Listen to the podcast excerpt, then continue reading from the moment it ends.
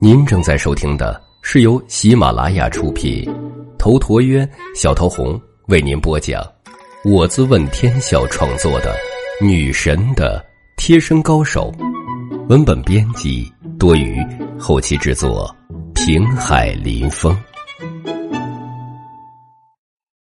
第十一集。夜色之中，陈阳如一头狸猫窜了出去。他没有开车，步履如飞，速度居然不比开车慢。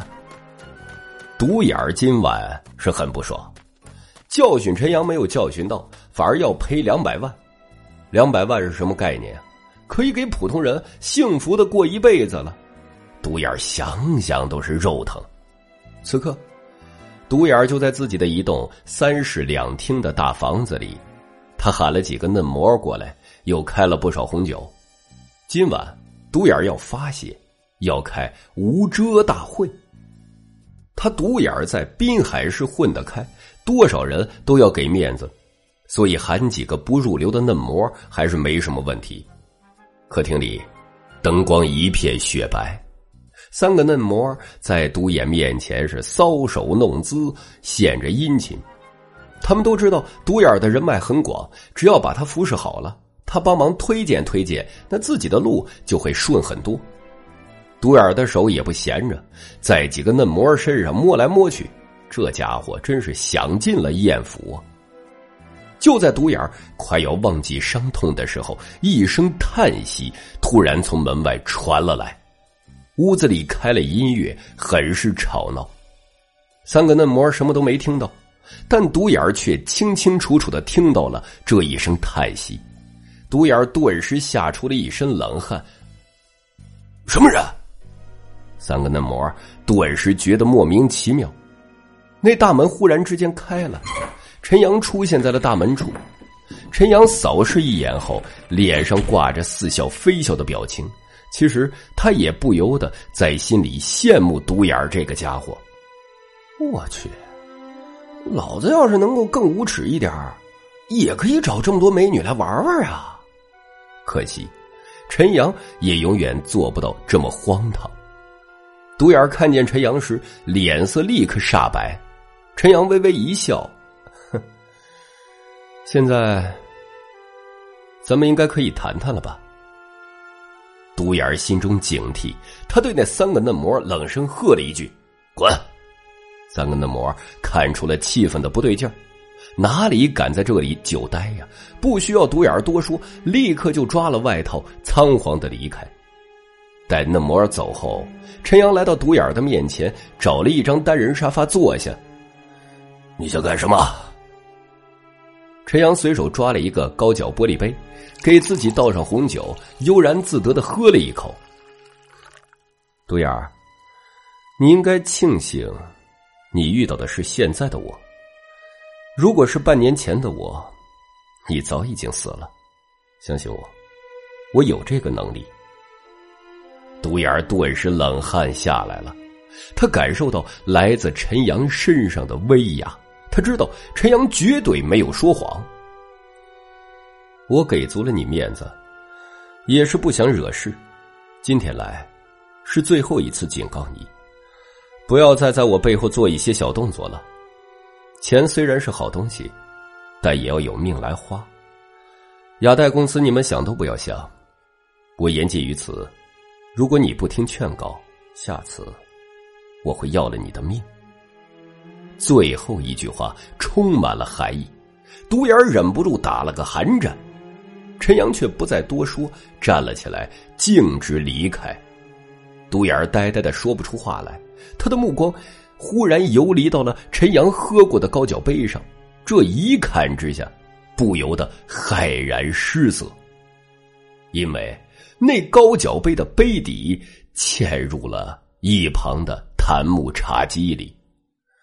能在悄无声息之间将这又钝又脆弱的杯底嵌入到木头里，这份劲力那太恐怖了。陈阳走在大街上，那街上花灯四起，繁华热闹。他微微的叹了口气，时刻在告诫自己：这里是在国内，不比国外，行事一定需要克制。当初在国外的时候，一切都是实力为尊，对于敢挑衅者，直接杀了，哪需要那么多麻烦事儿啊？但在国内不行，所以陈阳这次采取了震慑的手段。别看陈阳平时吊儿郎当的，实际上却是非常有手腕的人。他眼珠子一转，就是计策无数。比如骗光头砸错车，比如让木镜还车等等。按照常理来说，陈阳这一番震慑之后，独眼绝对要老实下去啊，因为双方的实力不在一个等级上。可是，陈阳算错了一件事儿，那就是独眼儿的身份。独眼儿是少林寺的苏家弟子，还有一帮厉害的师兄师弟。独眼儿称王称霸惯了，如今却接二连三的在陈阳这里吃瘪，这对于独眼儿来说是不可忍受的，是巨大的耻辱。所以就在陈阳走后，独眼儿便拨通了大师兄不动罗汉的电话。师兄，独眼的声音微微颤抖，那边传来冷淡的男子声音：“什么事儿啊？师兄。”我我遇到麻烦了，什么麻烦？男子声音依然冷淡。这大师兄不动罗汉，就像是没有感情的人物，整个人透出一股子冷意。独眼一向觉得大师兄太高傲了，所以他不到万不得已是不会惊动大师兄的。但不可否认的是，大师兄是绝对厉害的存在。独眼深吸一口气，沉声说道：“就在滨海时，我遇到了一个高手。华夏大地藏龙卧虎，高手数不胜数。你只要不主动招惹，那又与你有什么干系？但但我已经招惹到了，他如今与我是不死不休的局面。师兄，你若不出手，师弟我只怕难以逃过此劫。”还请师兄出手。男子沉默下去，好半晌后才问道：“这个高手叫什么？厉害到什么程度？”他叫做陈阳，是从非洲回来的，以前很可能是雇佣兵或者杀手。就在今天，他说了陈阳所露的那一手酒杯化木的功夫，当然。独眼没说是陈阳在震慑，而是说陈阳咄咄逼人，要勒索自己的钱财。师兄，如果后天我不给他交出三百万，他就会杀了我。我是少林俗家弟子，道上很多人都知道这件事儿。如果我真屈服了，这件事传出去，那也是伤了我们少林的面子。您您说是不是啊？酒杯画木的确是个高手我会马上过来。随后，不动罗汉挂了电话。独眼长松了一口气，这件事儿有了师兄出马，他这边还有这么多人脉人力，那么他是绝对不会怕陈阳的。至于自己撒谎这件事儿，他也不怕师兄知道。师兄人都过来了，就算知道自己撒谎，那也不会袖手旁观。陈阳回到出租房里的时候。刚好是十一点，这个时候苏晴那边已经睡觉了。陈阳好不失望，他对于苏晴总是有种特别的情愫。第二天早上，陈阳又送苏晴去上班，有车接送上下班，非常的方便。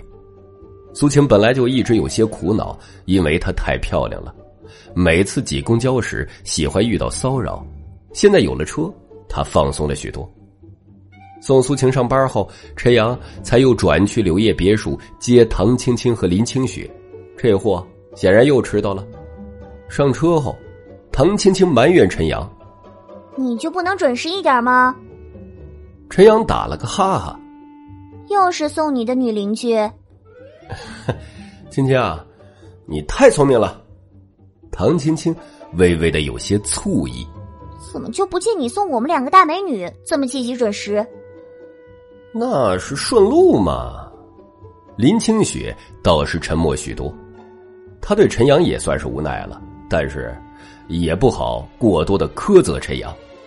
从明天开始，青青，我们自己开车去上班。好，但是独眼儿和齐娇娇那边，放心吧，独眼儿和齐娇娇不敢再胡来了。为什么？为什么？哦，是这样的，我昨晚去找了独眼儿，跟他讲了许多大道理，后来他终于被我打动，幡然悔悟，哭着跟我保证以后不敢了。唐青青与林清雪闻言便有些明白了，虽然陈阳爱胡扯，不过他们还是听出陈阳昨晚肯定是去跟独眼达成了某种共识，两女便也就真正的长松了一口气。本集已经播讲完毕，感谢您的收听，喜欢请订阅此专辑，更多精彩内容，喜马拉雅搜索“头陀渊讲故事”，谢谢。